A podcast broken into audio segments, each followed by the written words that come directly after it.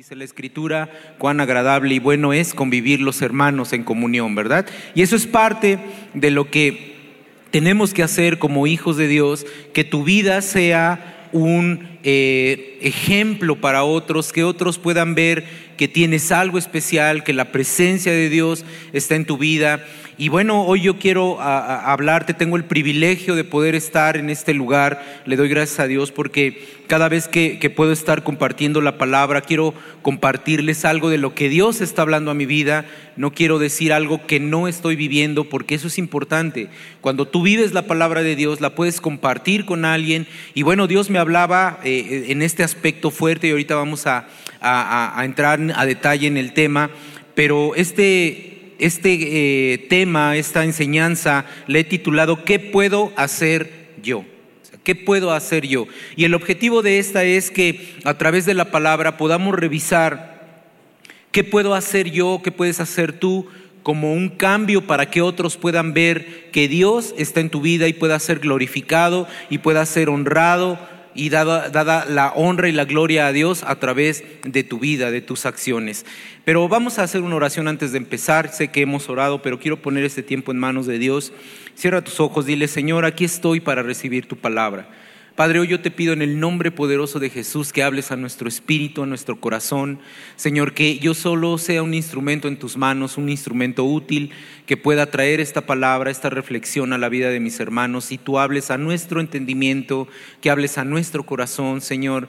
Que no sea una palabra que se va a un saco vacío, sino que algo se quede en mi vida, Señor, que algo pueda poner por obra, aunque sea una cosa, Señor, de este tiempo, pueda, Señor, impactar la vida de mis hermanos como has impactado mi vida también, Señor. Por favor, Padre, que tu Espíritu Santo fluya y gracias por este tiempo. En el nombre de Jesús, amén y amén.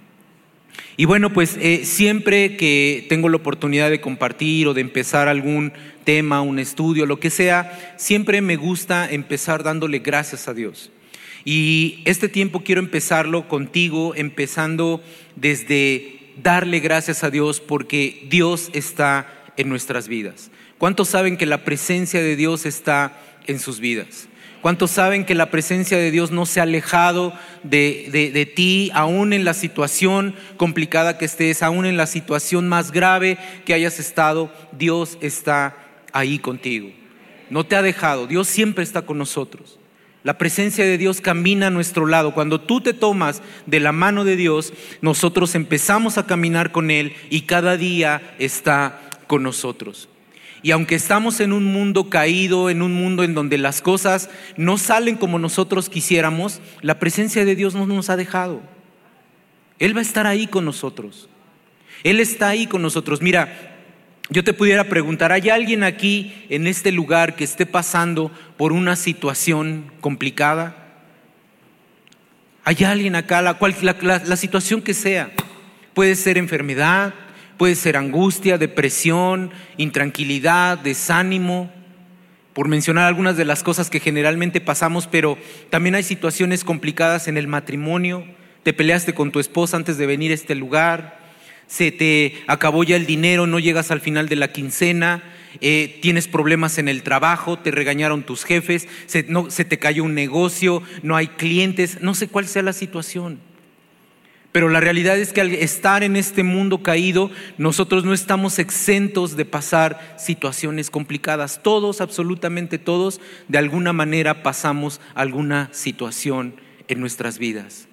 Puede ser pequeña, puede ser grande a los ojos de otros. A lo mejor para nosotros no es tan grave que tú hayas discutido con tu esposa, pero para ti sí, o tu esposo y para ti sí, ¿verdad? O que tus padres te hayan dicho algo y para otros jóvenes pues no es tan relevante, pero para ti sí hay situaciones complicadas que pasamos en nuestra vida.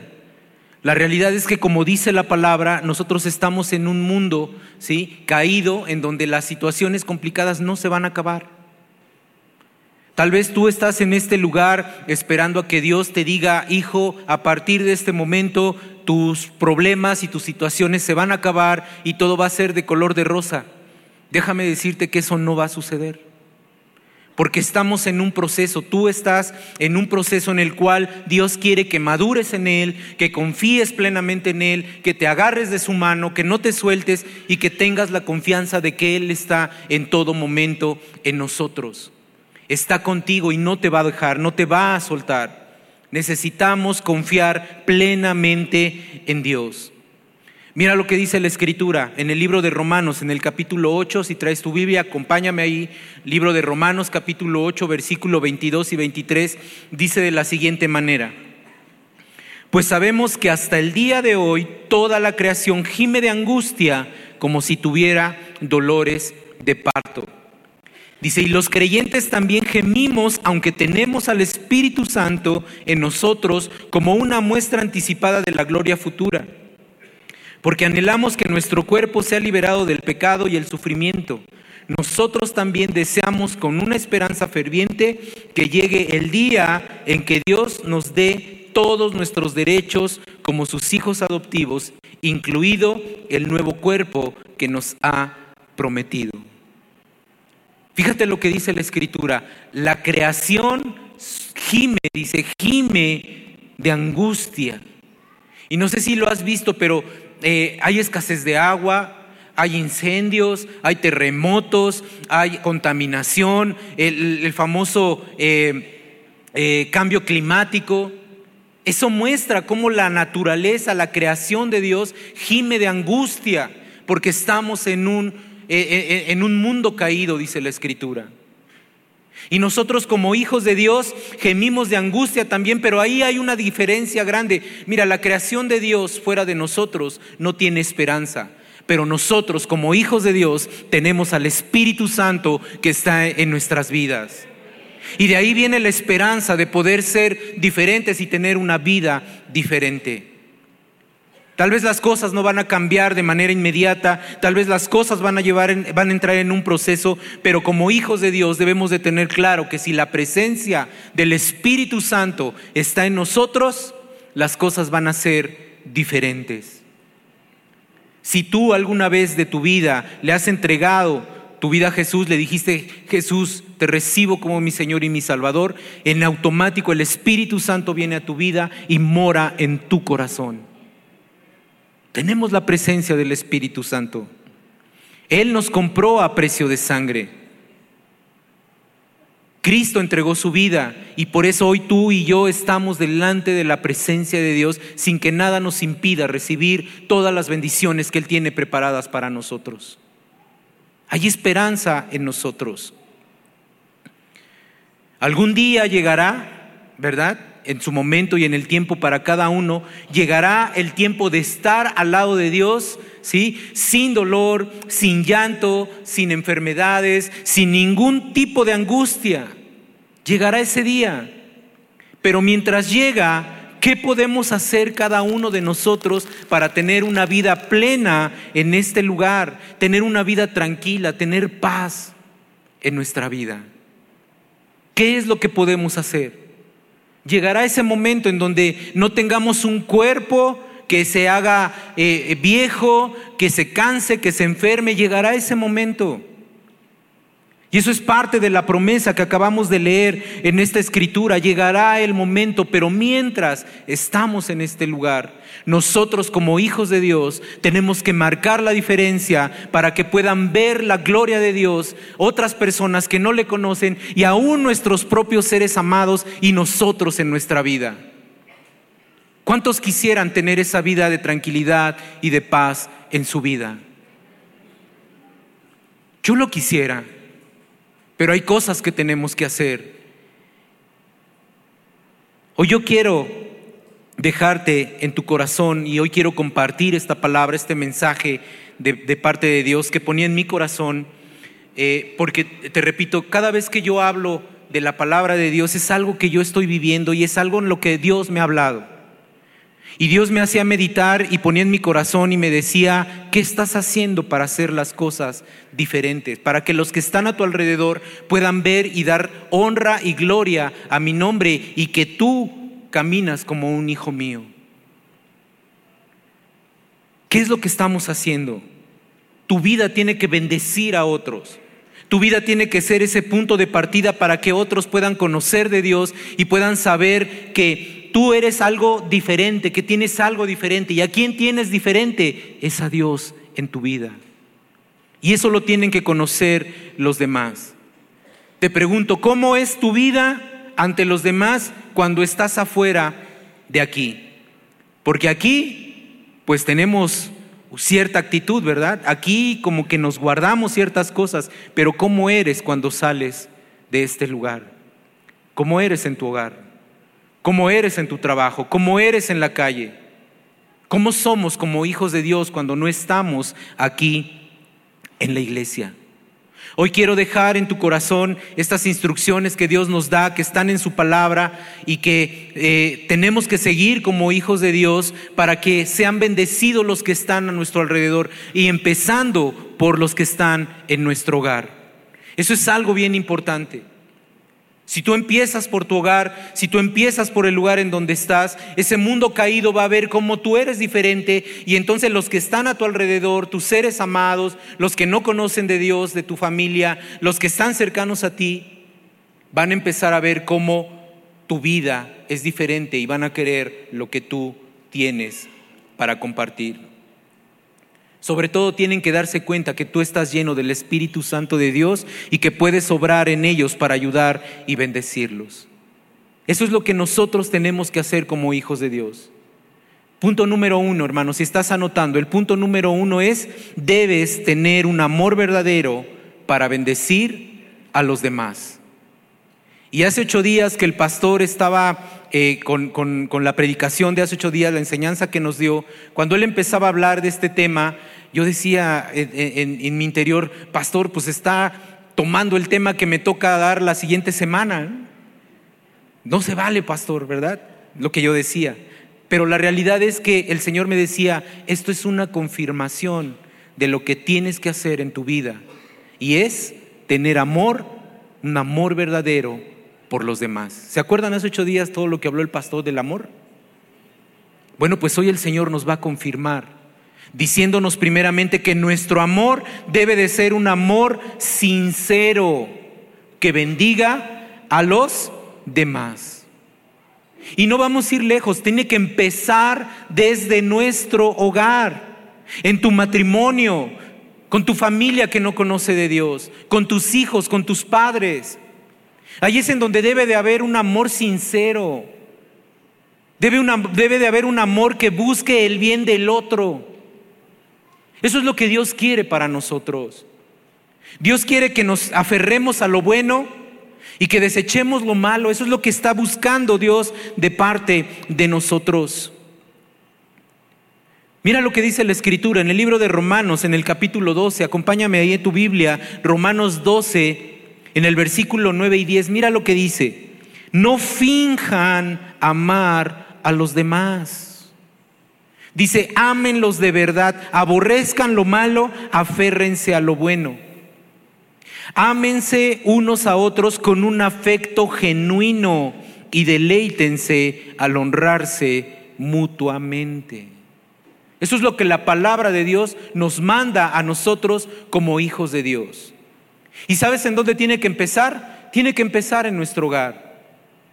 Tiene que empezar en ese lugar en donde nosotros estamos y convivimos con ellos, con tu esposa, con tu esposo, con tus hijos, con tus padres. Y eso se va a extender a tus seres amados, a tu familia cercana, sobre todo la que no conoce de Dios. Tienes que amarlos con un amor sin fingimiento, dice la escritura. Tienes que ser honesto en tu amor. Como hijos de Dios dice que tenemos que aborrecer lo malo, dice, y aferrarse a lo bueno.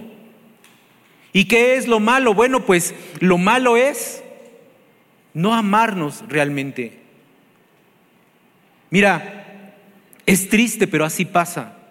A veces el amor fingido en un matrimonio hace que el esposo y la esposa estén ahí por los hijos, pero no por el amor que hay entre ellos. Y los hijos están en ese hogar porque no les queda de otra, porque no tienen todavía la solvencia para poderse ir, pero en cuanto les llega La oportunidad se van a ir. ¿Y sabes por qué? Porque no hay un amor real entre esa familia. Nuestro amor tiene que ser sin fingimiento, dice la Escritura. Tenemos que amarnos de verdad, tenemos que amarnos, como dice la Escritura, sin fingir, tenemos que ser amorosos. Y sabes, esta palabra, esta enseñanza surgía, y te voy a contar mi testimonio, porque en el mundo pues es muy común. Hace un par de semanas más o menos estaba buscando una cita médica, no sé si alguna vez te ha tocado, pero creo que te vas a identificar. Pero cuando vas a una cita médica, ¿no? ves a la gente y los lugares siempre están llenos. ¿Te ha pasado que vas a un lugar para sacar una cita médica o cualquier otro trámite, pero siempre está lleno? Te voy a hablar de mi experiencia. Entonces, eh, me, acuerdo que cuando yo estaba ahí en ese lugar, veía a la gente, veía a la gente que estaba ahí, y de verdad que yo creo que el 80, 90% de la gente que estaba ahí estaba enojada, estaba molesta. Y entre ese porcentaje, te soy honesto, me incluyo, estaba molesto. ¿Y sabes por qué? Porque los servidores públicos, servidores públicos, no te sirven como deberían de servirte. No sé si te ha pasado, pero mira, yo llegué, primero fui en la mañana a esa cita y dije, pues bueno, voy temprano, ya de aquí me voy al trabajo, entonces llego, ¿no? Y pues me acerco a la ventanilla y saludo, ¿no? Buenos días, ¿no? ¿Y qué es lo que esperas? Por lo menos, ¿qué esperas que te diga esa persona? Buenos días, ¿no? Entonces yo llego bien cristiano, ¿no? Buenos días. ¿verdad? Sus papeles, o sea, ni siquiera buenos días, sus papeles. Bueno, pues ya le doy mis papeles, con la esperanza de que ese trámite, pues si ya estoy en la ventanilla, no me lleve más de 5 o 10 minutos. Me dice, no hay sistema, pero hasta lo gozan, no hay sistema, no le puedo dar su cita. Y tú dices, ¿y cuánto tiempo? No, no sé, no sé, no sé. Al rato regrese, ¿no? Al rato regrese, así como si tuviéramos todo el tiempo del mundo, ¿no? Al rato regrese. está bien, pues ya me fui a sentar ahí y ¿cuál es el último, no? Pues ahí pregúntele, dice, pregúntele al que está hasta allá a ver quién es el último. Bueno, pues ya le pregunté a otra persona que estaba igual que yo, seguramente molesto, le dije, disculpa, tú eres el último, me dice, no, es el señor que está ahí. Bueno, pues ya, me fui a sentar allá. Entonces ya pasó un rato y llega otra persona y se sienta después de mí y platica con otra persona que llegó después y dice, no, es que me dijo la señorita que pues más o menos como a las dos de la tarde, eran como las nueve y media, diez de la mañana. Y tú dices, no, bueno. Pues dije, bueno, pues voy y regreso, ¿no? Pues ya regresé en la tarde, hermanos. Estoy desahogando con ustedes. bueno, ya también me desahogué con los del primero y del segundo. Pero regreso en la tarde. Y lo mismo, ¿no? Buenas tardes. Llega uno cansado ya, ya la tarde del trabajo. Buenas tardes. Sus papeles, ¿no? Otra vez. Dije, bueno, otra, ya es común. Pues le entrego mis papeles a esta persona y empieza a revisar mis papeles como si fuera el médico, ¿no? ah, padece de esto, ¿no? Y yo, pues, si no, no estuviera yo aquí, ¿no? Para acá me mandaron, ¿no? Bueno, eso no lo dije porque soy cristiano. Pero le dije, sí, sí. Ah, pues no le puedo dar su cita. ¿No? Le digo, pero ¿por qué eh, es mi último día? Este, ya no puedo venir otro día. No, no puedo, no puedo. No puedo, no puedo, no puedo. El chiste es que no podía. Al final dije, Señor, yo ya me voy, ya. Estoy cansado, después veo cómo le hago, pero estaba molesto. Porque un servidor no te sirve como debería de servirte. Y sabes, eso pasa también con los hijos de Dios.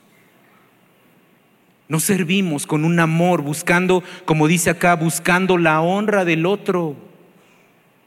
El servir a otro, el amar a otro es ver por el bien del otro antes que el mío propio. Pues ya me, me fui de ahí, llegué a mi casa, me desahogué con mi esposa, y ahorita te cuento todo el resto de la historia. Pero sabes una cosa, si cada uno de nosotros, si cada persona y tú como hijo de Dios, tú como hija de Dios, nosotros como hijos de Dios, hiciéramos con amor lo que se debe de hacer para bendecir a otros, este mundo sería diferente. Tu casa sería diferente. La sociedad sería diferente. Mira lo que dice el libro de Romanos en el versículo 10, pero en la versión Reina Valera dice de la siguiente manera, amaos los unos a los otros con amor fraternal. Dice, en cuanto a honra, prefiriéndonos los unos a los otros. Prefiriéndonos los unos a los otros. Eso, eso indica servicio por los demás. ¿Qué vino a hacer Jesús? Dice la escritura que Jesús dijo, yo vine a servir y no a ser servido. Vamos a poner el último ejemplo dentro del matrimonio. Si cada uno de nosotros dentro del matrimonio hiciera la parte que le corresponde, ¿qué problemas habría? Varones, voy a los varones primero. Hermano, si tu esposa te cuidara, te apapachara, te hiciera tu cena, orara por ti, no le doliera la cabeza, ¿qué tendrías que reclamarle a tu esposa? ¿Qué tendrías que reclamarle, varón? Sin miedo, no te va a pegar, estamos en la iglesia. ¿Qué tendrías que reclamarle a tu esposa? Nada, ¿verdad? Esposas. Hace un rato me dijeron que en el primero, en el primer servicio, algunas hermanas dijeron, ay, ajá. Bueno, vamos a ver. Esposas, ¿qué tendrías que reclamarle a tu esposo si te cuidara, si te proveyera, si orara contigo, si estuviera ahí cuando lo necesitas, te ayudara. Y sobre todo porque, ay hermanas, te dijera que te ama, porque quiere que le estés diciendo, te amo, te amo todo el tiempo. ¿Qué tendrías que reclamarle a tu esposo? Nada. ¿Te das cuenta que si tomaras el papel que te corresponde y lo hicieras con amor, no te faltaría nada. Si eso hace tu esposa y eso hace tu esposo, es recíproco, entonces no tendríamos por qué discutir. Tendríamos mejores matrimonios, tendríamos mejores padres, tendríamos mejores hijos, tendríamos mejor sociedad. Y como hijos de Dios tiene que empezar con, nosotros, tener un amor sincero y verás cómo tu mundo tu mundo va a cambiar. Eso es lo que Dios nos está pidiendo. Démosle la honra y la gloria al Señor a través de amar a los otros sin fingimiento, buscando el bien de ellos antes que el mío propio. Si eso lo haces en tu hogar y es recíproco, las cosas van a cambiar, las cosas van a ser diferentes. Punto número dos, ayuda, ayuda, ayuda a tus hermanos. Y hago mucho énfasis en la ayuda porque todos necesitamos de todos. Tú necesitas de los demás, los demás necesitan de ti. Solos no podemos salir adelante. Necesitamos de los unos, unos de los otros. Necesitamos la ayuda de alguien en nuestras vidas. Y qué mejor que empiece desde nuestro hogar y nuestros hermanos en la fe. Mira lo que dice Romanos 12:13. Romanos 12:13 dice, estén listos para ayudar a los hijos de Dios cuando pasen necesidad. Dice, estén siempre dispuestos a brindar hospitalidad. La escritura es bien clara. Dice, estén listos, debemos estar listos en cada momento para ayudar a aquel que tiene una necesidad. Siempre va a haber alguien que tiene una necesidad. Siempre. Es más, yo estoy seguro que aquí hay alguien que tiene una necesidad y que puede ser suplida por alguien mismo de aquí. Y te voy a decir, no solamente en el aspecto económico, hermano, el suplir una necesidad habla de escuchar, Habla de que tú estés ahí de, por alguien que tiene una necesidad. Muchas veces el escuchar a alguien, darle un consejo, orar por ellos, es suplir la necesidad por alguien, de alguien. Todos sabemos que Dios va a suplir las necesidades que tenemos, todos.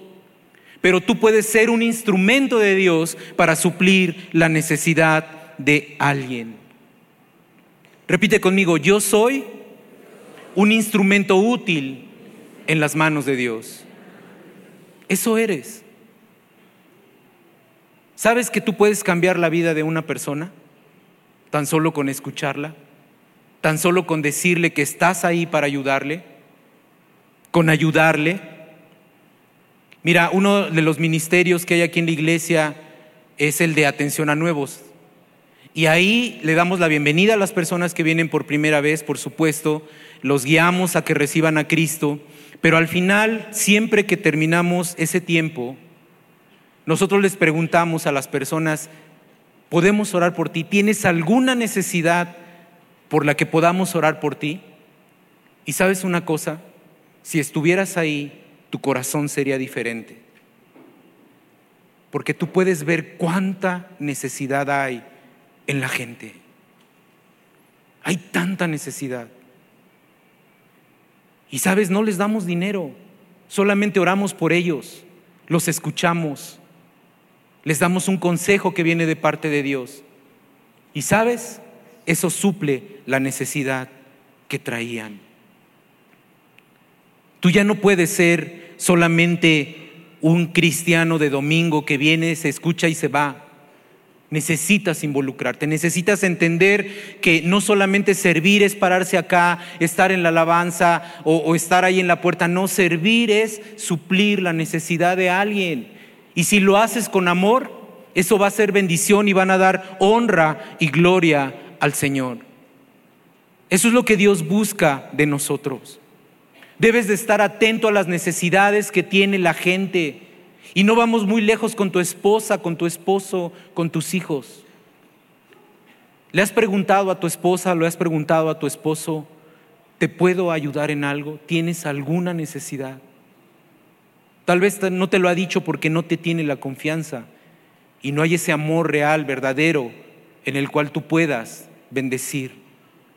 Esta semana, y te lo dejo de tarea, pregúntale a, tus, a tu esposa, a tu esposo, a tus hijos, oye, ¿te puedo ayudar con algo? ¿Puedo hacer algo por ti? Dice la escritura que debemos de, de, de, de tener esa hospitalidad. Mira, hospitalidad eh, no es solamente el que alojes a alguien. Hospitalidad significa prestar la debida asistencia a las necesidades de alguien.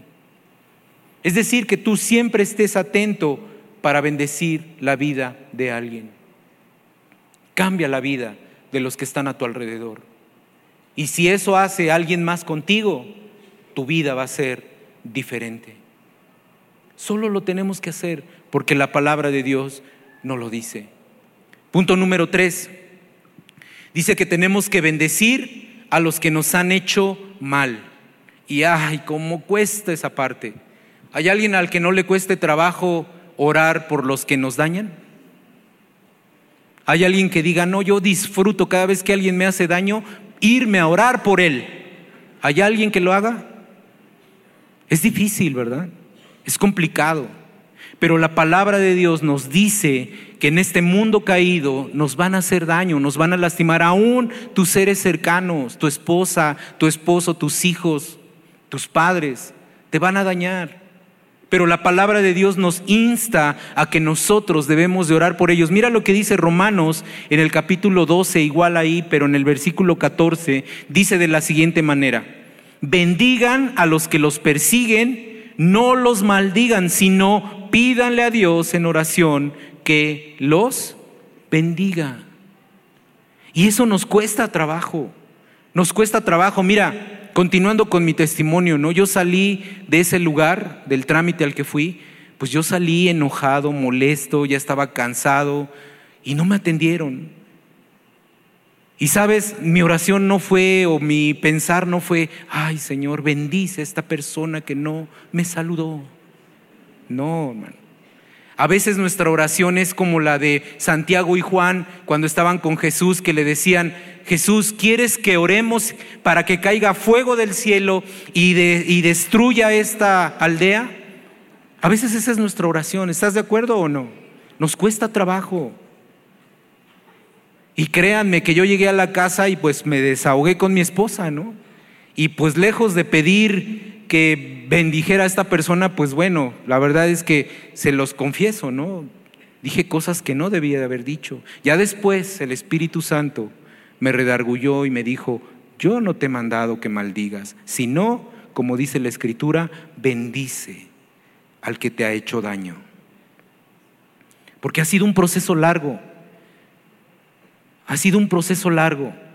Ya al final, pues me puse a orar, le pedí perdón al Señor, bendije a esta persona, ¿no? Que por cierto, mi cita me la dieron hasta agosto, imagínate.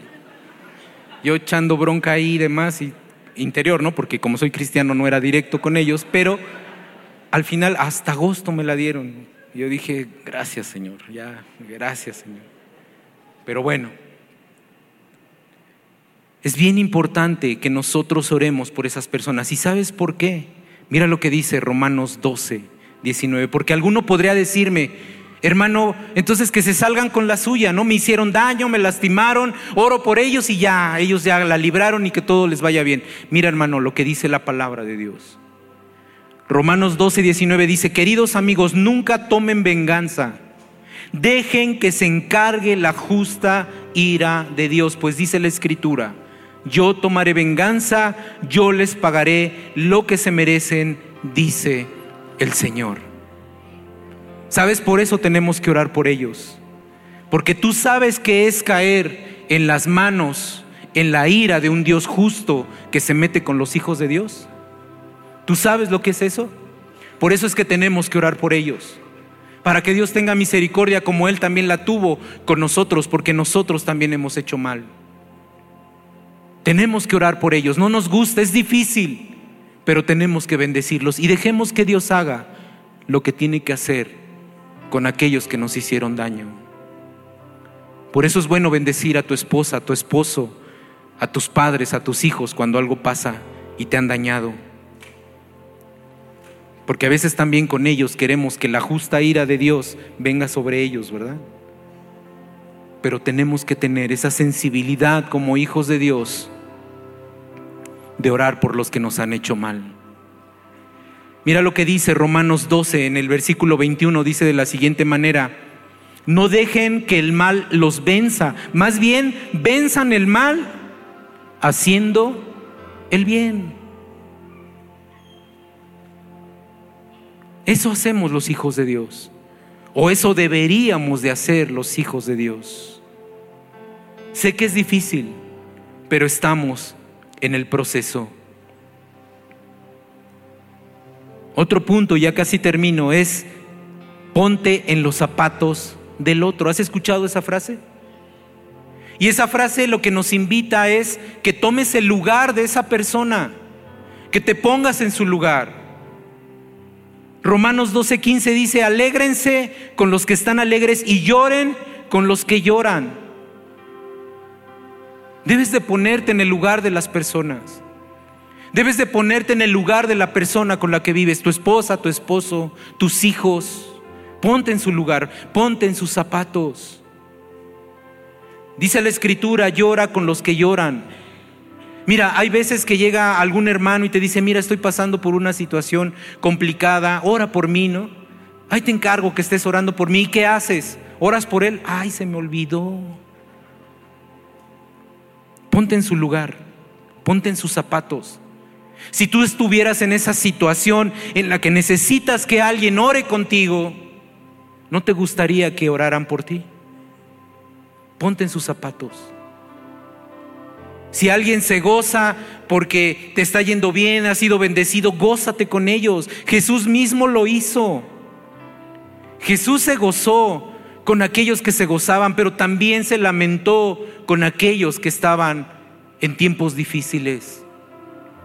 Y eso nos manda Jesús a nosotros como sus hijos. Tenemos que dolernos con la gente, tenemos que alegrarnos con ellos. Mira, si en tu vida hay un amor sincero, sin fingimiento, Si en tu vida tú estás caminando, ayudando a los demás, ves las necesidades y suples las necesidades de los demás. Si en tu vida tú bendices a otros aunque te hayan hecho mal, si tú te pones en sus zapatos, te vas a llevar bien con ellos. Y la gloria de Dios se va a mostrar en ellos. Mira, el último punto es, vive en paz con todos. Con todos. Como hijos de Dios, ¿qué nos cuesta vivir en paz con todos? ¿Qué nos cuesta? Nos cuesta morir a nuestra carne. Nos cuesta nos cuesta, pero Dios nos manda a morir a nuestra carne. Mira lo que dice el libro de Romanos ahí mismo, más adelante en el versículo 16 y 18. Mira lo que dice la palabra. Vivan en armonía unos con otros. No sean tan orgullosos como para no disfrutar de la compañía de la gente común y no piensen que lo saben todo.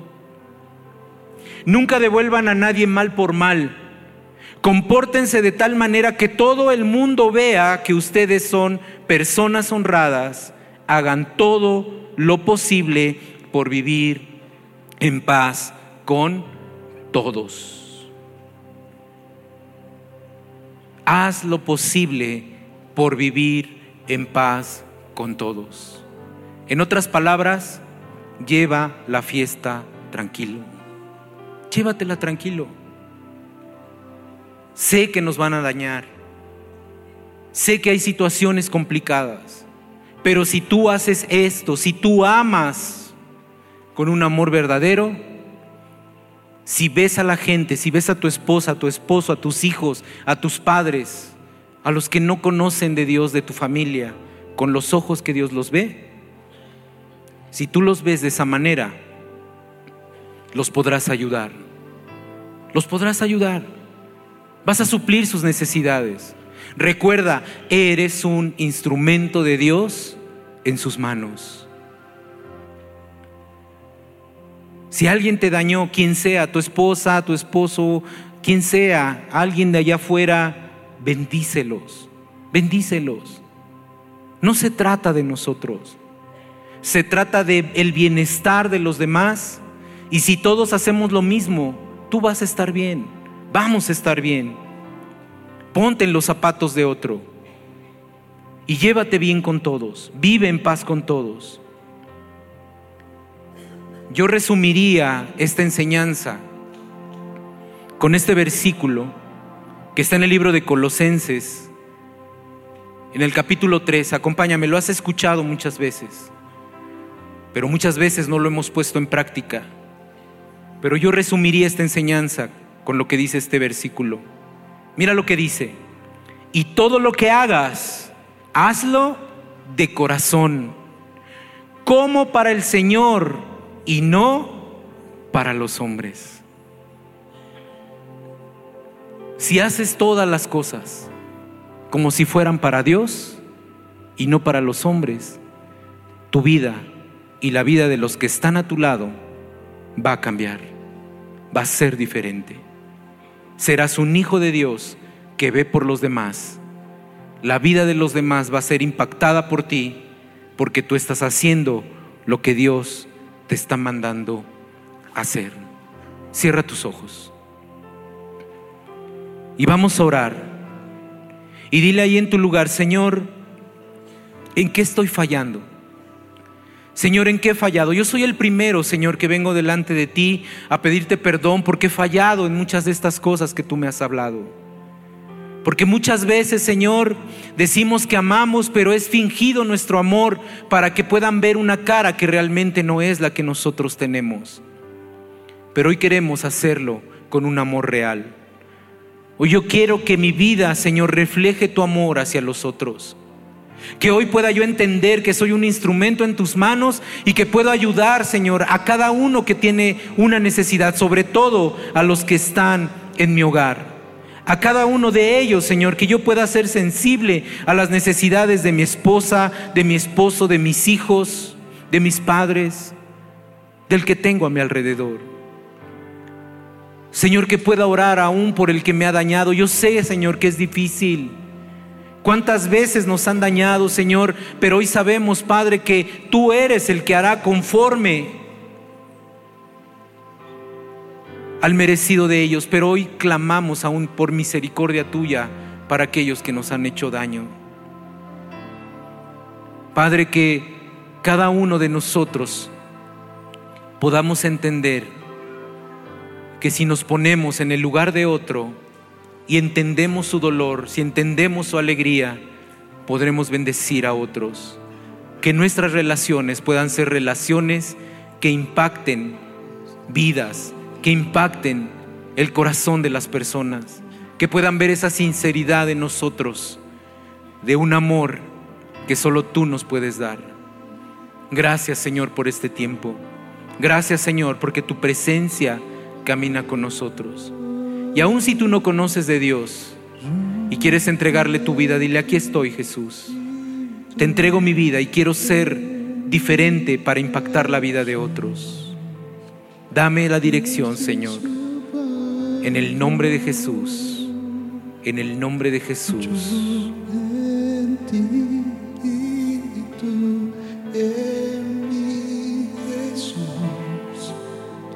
Este es el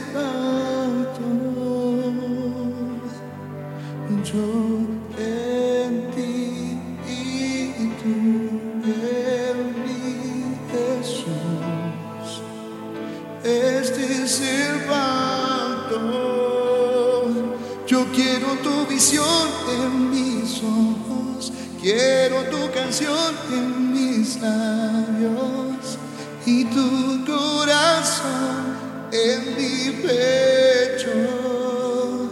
Yo quiero tu visión en mis ojos, quiero tu canción en mis labios y tu corazón en mi